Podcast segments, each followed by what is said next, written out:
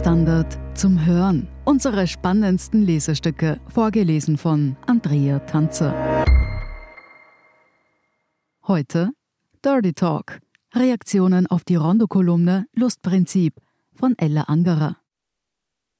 Monatelang haben einem die netten Leute vom Standard eine Sexkolumne angeboten. Und monatelang lehnte man selbstverständlich dankend ab. Wer will schon als Schreiberin fürs Grobe enden – als Betrachterin des Vulgären, Expliziten. Aber dann änderten meine klugen Gesprächspartner in der Redaktion ihre Strategie. Schreib einfach über das Leben, sagten sie. Ich hatte also eine gewisse Freiheit. Und plötzlich war es wie in diesen Firmen, die ihren Mitarbeitern das Recht auf unbegrenzten Urlaub in den Vertrag schreiben. Jetzt, wo sich keiner mehr rechtfertigen muss, engagieren sich alle mehr. Und jetzt, wo mich keiner zwingt, über das Beziehungs- und Geschlechtsleben der Menschen zu schreiben, tue ich es doch. Aus freien Stücken und die ganze Zeit. Schnell stellte sich heraus, dass sich kein Thema besser mit meinem privaten Alltag verbinden ließ. Wer mit Freunden und Bekannten ohnehin bevorzugt über die Liebe nachdenkt, Beziehungen und Nichtbeziehungen bespricht, Strategien der Annäherung, Verführung, Optimierung und des Scheiterns, der kann das Praktische mit dem Nützlichen verbinden. In meinem Fall trat also so etwas wie der Idealfall ein. Wiederverwertung als Beruf. Als Reaktion kommen seither immer wieder charmante E-Mails. Ja, sogar Briefe per Post, so richtig mit Briefmarke.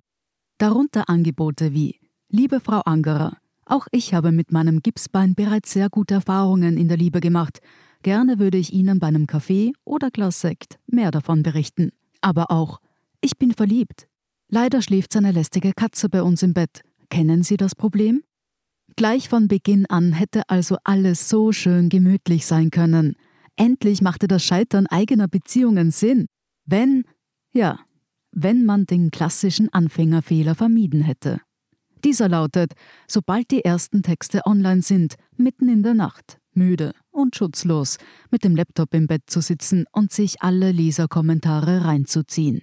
Erst 20, dann 50 und irgendwann hunderte Zuschriften. Nicht bloß überfliegen, nein, aufmerksam lesen. Immer wieder gibt es konstruktive Hinweise, etwa von Ärzten oder Psychotherapeutinnen.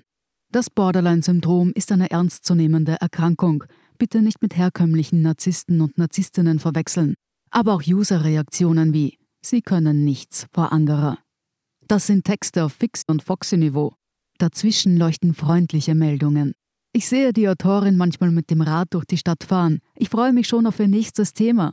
Und natürlich gibt es auch die erbosten Zurufe. Da trägt man besser keinen Pyjama. Da braucht man Helm und Knieschützer.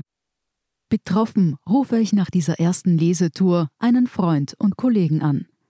Ähm, toll, wie viele Reaktionen ich bekomme, aber auch ziemlich arg und deprimierend, was da für Kommentare dabei sind.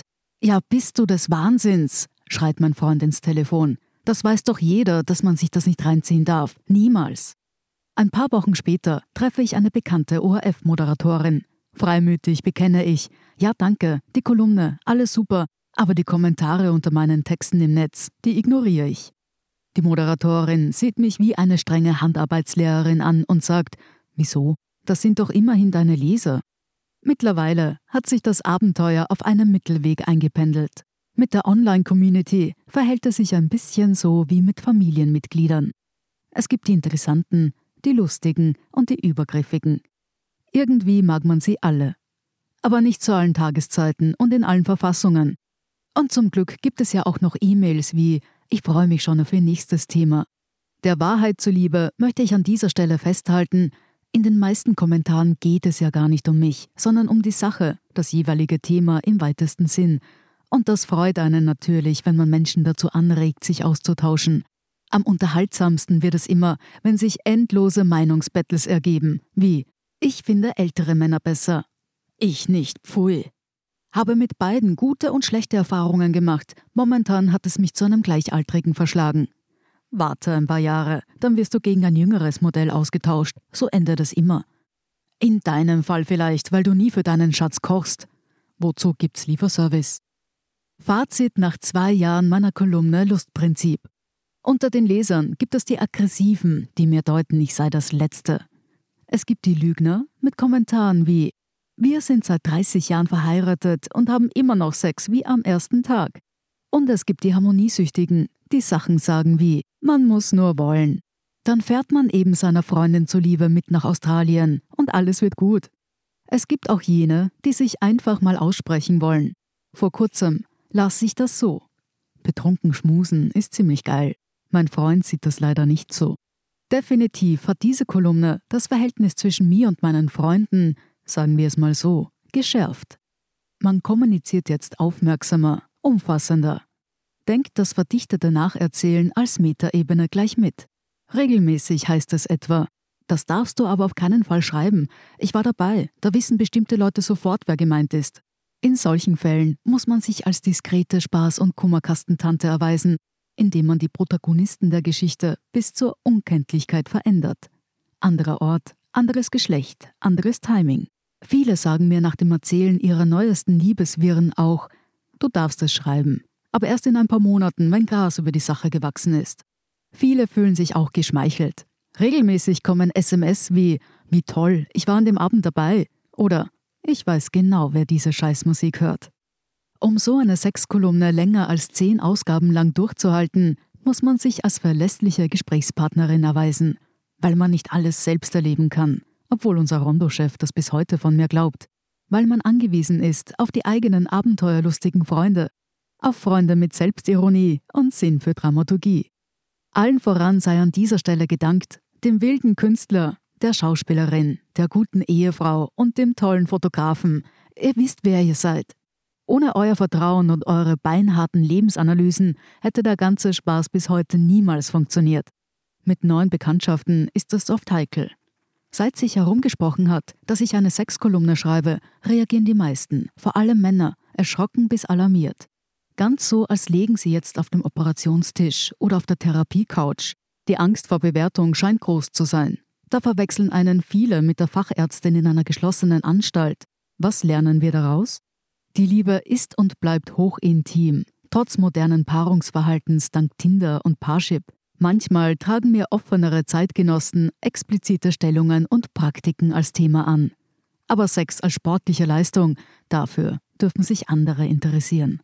Ich halte es lieber mit Marguerite Duras und Françoise Saugan. Wenn es um das eine ging, setzten beide Schriftstellerinnen auf Andeutungen.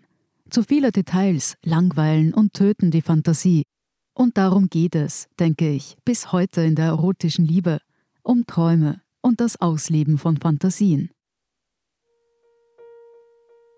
Sie hörten Dirty Talk, Reaktionen auf die Rondo-Kolumne Lustprinzip von Ella Angerer. Ich bin Andrea Tanzer, das ist der Standard zum Hören. Um keine Folge zu verpassen, abonnieren Sie uns bei Apple Podcasts oder Spotify. Und wenn Ihnen unsere Lesestücke gefallen, freuen wir uns über eine 5-Sterne-Bewertung. Bis zum nächsten Mal.